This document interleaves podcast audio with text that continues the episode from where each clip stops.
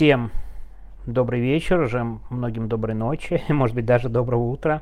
Я вижу, как мне пишут, э, что слушают и по утрам эти голосовухи. Сегодня 24 июля. Никаких прям выдающихся событий, наверное, которые заслуживали огромного внимания, нет. Прям вот главной новости, ну, вернее, новостей всегда много, и атака дронов по Москве, и дикий срок координатору штаба Барнауле, ну, там, 9 лет только за то, что был в официальной организации, конечно, полное безумие и чудовищные репрессии.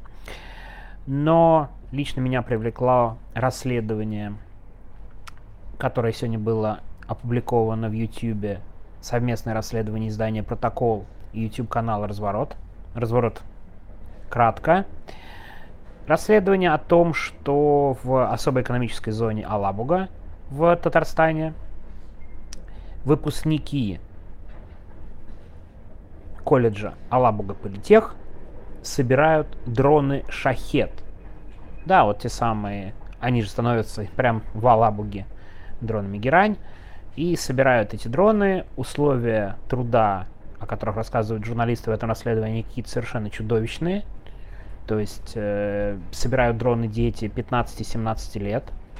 Ну, там есть и совершеннолетние тоже, но тем не менее. Работают буквально круглосуточно. Условия труда какие-то совершенно безумные. Огромнейшие штрафы. Ну, то есть, если ты отказываешься от работы и там перестаешь собирать дроны и учиться, да, надо возместить учебному заведению расходы, там, то 500 тысяч, там, 420-430. А если ты что-то очень серьезно нарушил во время производства этих дронов убийственных, то там штрафы миллионные. Ну, то есть полное безумие. В, стоят камеры, следят за студентами, какой-то абсолютный контроль. Служба безопасности может отобрать телефоны и посмотреть, что пишут работники. И это все за 30-40 тысяч. Я уже молчу про то, что там есть система наказаний. В том числе расстреливают учащих, участников игры в пейнтбол, которые обязательно те, кто проигрывает, их расстреливают краской. Ну, то есть какое-то безумие. Журналисты сообщают, что двое учащихся колледжа покончили с собой. Ну и куда без политического составляющего. Их обязуют играть в пейнтбол, где одна из команд — это фашисты. И, внимание, флаг фашистов — это эмблема Третьего рейха, только вместо свастики там эмблема НАТО. Гении! Вот чтоб вы провалились, придумщики. Вот вас, конечно, таких уродов тоже надо будет судить. За пропаганду агрессивной войны, на самом деле, безусловно. И за эксплуатацию детей. И в этом контексте этого расследования лично я вспомнил о том, что вообще-то это типичная история. Путинское государство, оно активно наступает. Сори, ко мне пришел ребенок, может мешать. Если у треща вот Илья засыпает, то у меня мой сын уже не засыпает, еще, между прочим, в начале 11 не спит. Да, второй, а трясет шлемом прямо рядом со мной и трясет веником. Так что, простите, немножко отвлекаюсь. Так вот, давайте вспомним, как Путин, вся эта юнармия, чудовищная, тоталитарная, безумная организация, все эти клубы патриотического воспитания, где какие-то упыри, бывшие офицеры или бывшие менты, там бьют детей. Неоднократно были такие новости, да, вот недавно в Ярославле, типа, э, избил так сильно, что пришлось идти в полицию. А до этого бил, но не очень сильно. Да, ну и, конечно, вишенка на торте, эти разговоры о важном, возвращение политинформации в школу. Это пока довольно комично выглядит, но видно, что государство очень заинтересовано в контроле над детьми. И тут, конечно, в контексте этой Алабуги я вспомнил про то, по какой же статье Владимира Путина рассыскивают Гаагский трибунал. Да-да, по той самой о похищении детей. Гаага, похищение детей. Знаете, вот тут такой оборот, который очень любила, по-моему, пропаганда. Знаете, а знаете, кто еще разыскивается Гаагой за похищение детей? А я сейчас вам расскажу, это очень колоритная фигура.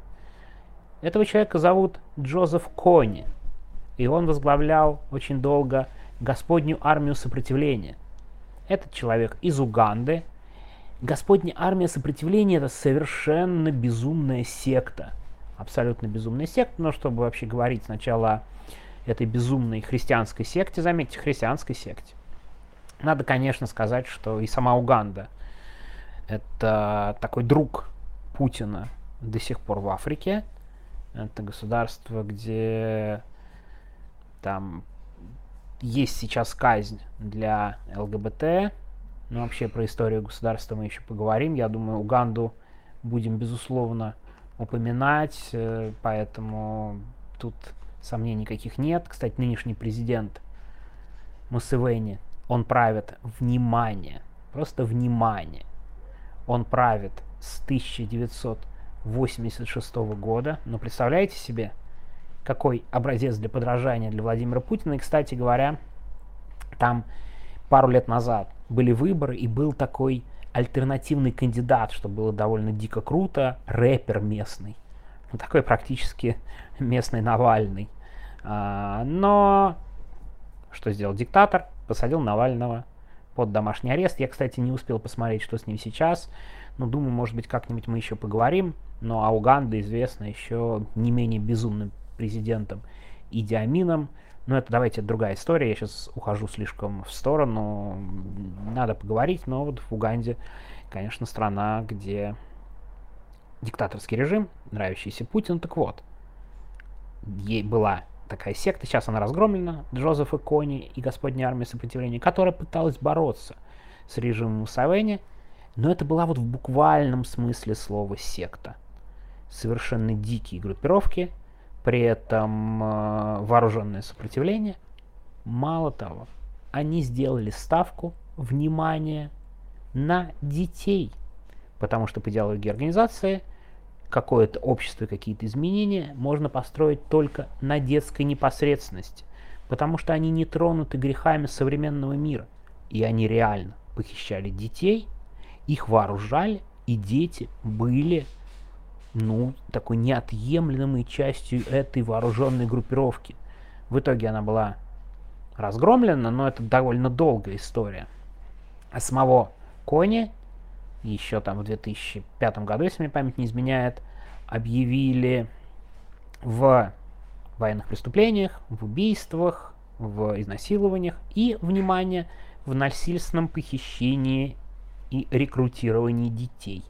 Владимиру Путину есть с кого брать пример, коллеги, так сказать.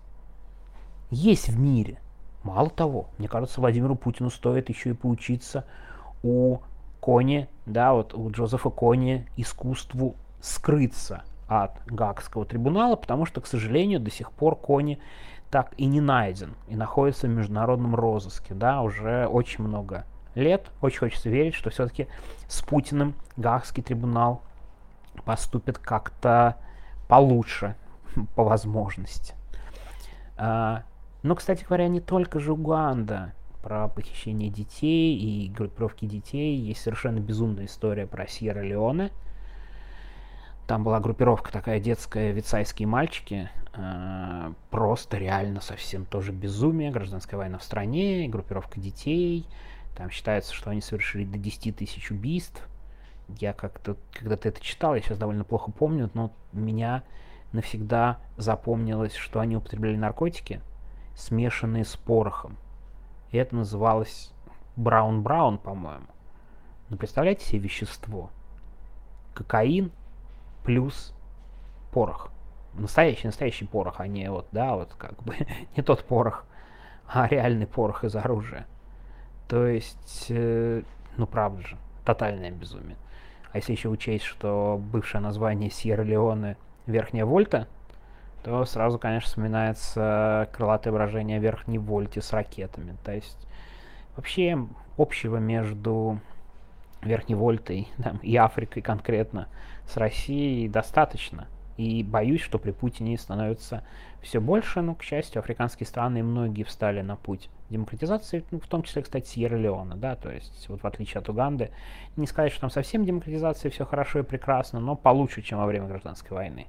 А как бы нас еще эта гражданская война не ждала Кстати, знаете, в качестве, забыл совсем, но я даже прикреплю к этому э, аудиосообщению голосовухи флаг Господней армии сопротивления. Не поленитесь, загляните и попробуйте сказать, что же вам этот флаг напоминает? На что же это похоже? Да, вот какие-то неуловимо знакомые черты этого флага. Так что, видите, у Владимира Путина есть коллеги. Вообще история про детей, про их похищение, эксплуатацию, это там, самые древние корни. Можно вспомнить средневековый поход детей, там такое тотальное безумие. Но уж совсем в историю мы уходить не будем, тем более как-то, мне кажется, совсем углубляться. Я все-таки не Дима Трещанин, это он сегодня обещал лекцию почти на час. Кстати, не пропустите, скоро будет огромная лекция, подписывайтесь на его канал. Вот, а я на сегодня заканчиваю. Опять спасибо, кто слушает. Даже интересно, насколько это все соответствует ожиданиям. Наверное, может быть, проще говорить там какие-то совсем простые вещи. Ну, мне кажется, они довольно очевидными. Ну, то есть, там, что там Путин подписал указ про запрете э, трансгендерного перехода. Ну, урод. Ну, как бы, что тут добавишь? Что тут скажешь? Мне кажется, про многие события всем все понятно и известно. Это не говорит о том, что не надо говорить о том, что он урод. Конечно, урод, но давайте попробуем разнообразнее посмотреть на мир, посмотреть на примеры, которые есть вокруг, и, так сказать, не то что провести параллели, но понять, что мы такие не одни в тяжелой ситуации, и авторитарное обществе, и далеко не первые, и, к сожалению, боюсь, не последние. Ну и главное пожелание, конечно, Гаги – найти Путина побыстрее, чем Джозефа Кони. Спасибо большое, что слушали. Я думаю, что как-то предложить подписаться довольно сложно. так что оставляйте комментарии, ставьте вот эти вот смешные эмодзи. Мне кажется, это единственный способ каким-то образом увидеть реакцию на аудиосообщения и на обратную связь. Я читаю, ну, я думаю, видите вы все комментарии. Большое вам за это спасибо. Для тех, кто в России, конечно, пожелание быть осторожней. Э, ну и пережить это дурацкое время. Все, спасибо. До завтра, надеюсь.